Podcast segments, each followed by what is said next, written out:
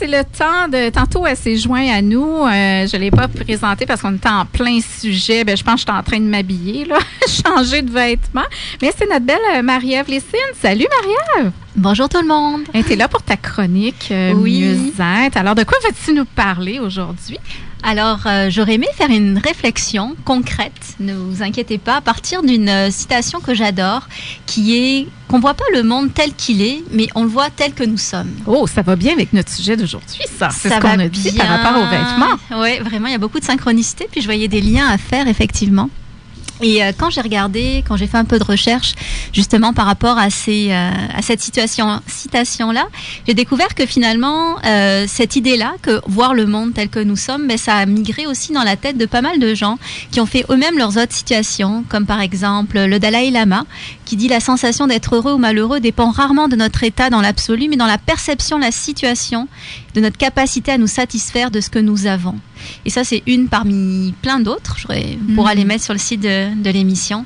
Mais dans tout ça, moi, le lien que je voulais faire, c'était avec. Euh, je voulais les mettre à l'épreuve un peu ces citations-là par rapport à quelque chose qu'on vit tous, qui sont les transitions de vie. Hmm. Une transition de vie, c'est par exemple changer de travail, retourner aux études, s'adapter à un nouveau patron, changer de statut personnel, mais aussi simplement ben, vouloir maigrir, puis changer sa garde-robe, c'est aussi une transition. Oui, puis tantôt on parlait de la maman à la femme, tu sais, qui veut justement changer sa garde-robe. C'était le cas de Marie-Michel quand elle a contacté euh, Mélissa. Tellement. Donc redevenir un peu, se réapproprier son corps, sa mm-hmm. vie, outre le statut de maman. Et en fait, ce qu'il faut voir, c'est qu'une transition, c'est stressant.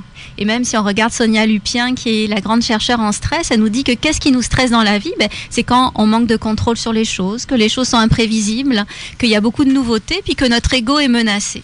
Puis vraiment, une transition, ben, les quatre ingrédients, souvent, ils y sont. Donc, dans tout ça, ce, que je voudrais vous montrer, c'est qu'on peut récupérer du pouvoir sur cette situation-là. Et justement, comme la situation n'existe pas en elle-même, mais c'est par rapport à qui on est qu'on va pouvoir changer les choses, ben, je voulais faire une petite réflexion par rapport à ça.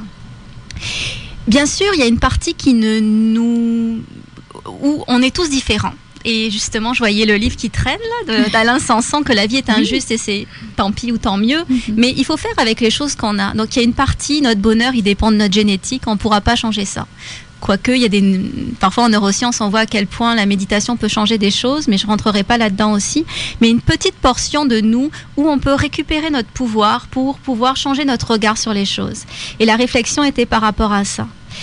Euh, la première chose qu'on a tendance à faire dans une transition, c'est vouloir euh, trop anticiper de manière anxieuse en disant des et si. Ah non, et si dans trois mois j'ai toujours pas trouvé de travail, je vais plus avoir d'argent, de rentrée d'argent, ou euh, et si dans trois mois je trouve pas de garderie, ben je pourrais pas retourner au travail.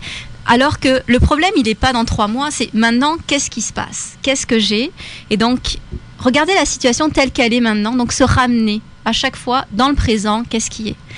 Euh, par exemple, euh, et si mon, mon, mon, cheval, parce que c'est un exemple qui m'est venu cette semaine, tombe malade, je vais devoir annuler mes, mes clientes et tout ça. Non, il n'est pas malade pour l'instant. Tous ses copains sont malades, sauf lui, donc il n'y a pas de raison qu'il que, y ait quelque chose. Donc c'est se ramener à chaque fois. Ça nous aide déjà à sortir l'impuissance parce qu'on regarde avec l'existant. Parce qu'en fait, on stresse sur un événement ou sur une peur qui n'existe pas encore. Exactement. Et qui n'existera peut-être jamais qui existe dans notre tête, puis on lui donne du pouvoir, alors que si on regarde dans la réalité, il n'y a pas de mhm. trace encore de mhm. cet événement-là.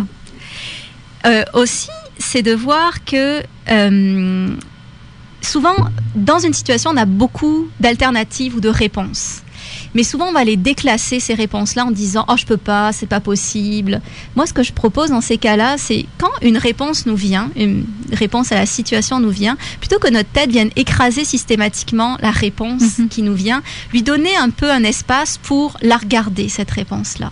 Parce que le mouvement qu'on a, c'est toujours on a des idées, on a des élans à l'intérieur de nous. Puis notre tête après, c'est comme si elle faisait l'épreuve de la réalité en disant mais c'est pas possible pour moi, moi je suis pas comme ça, euh, j'ai pas assez d'argent et tout ça. Puis finalement, ce qui se passe, c'est que euh, on, déclasse des solutions probables, ou en tout cas qu'on pourrait aménager avec un petit peu de créativité, sous prétexte que notre tête a déjà décidé que c'était pas possible. Mhm. Et donc du coup, ce que je voudrais vous montrer, c'est qu'on peut analyser en fait nos élans intérieurs, leur donner la possibilité d'être explorés, mais sans forcément tout le temps les écraser de notre mental. Mhm.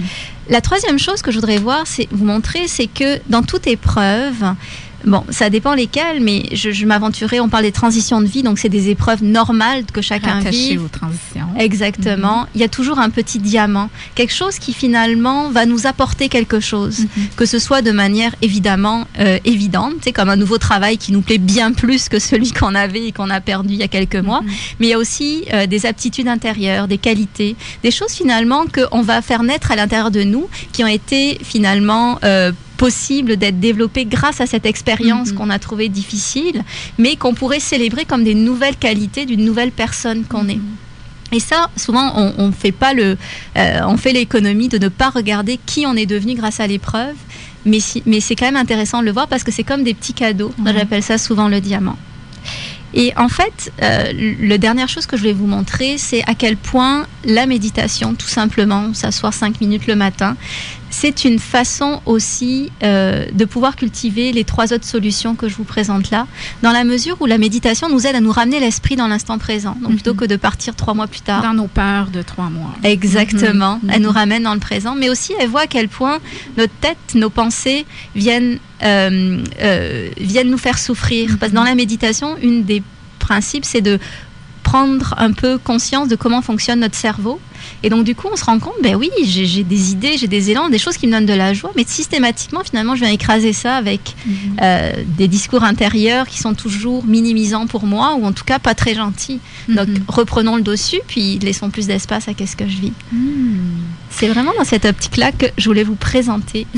ben, on l'a accueilli dans le moment présent, on reste ici, on respire bien, puis c'est mhm. ici que ça se passe. Hein? C'est ça un peu le message de, de tout ça, de ne pas se faire peur en partant en course dans le futur, parce qu'ici, maintenant, ça va bien.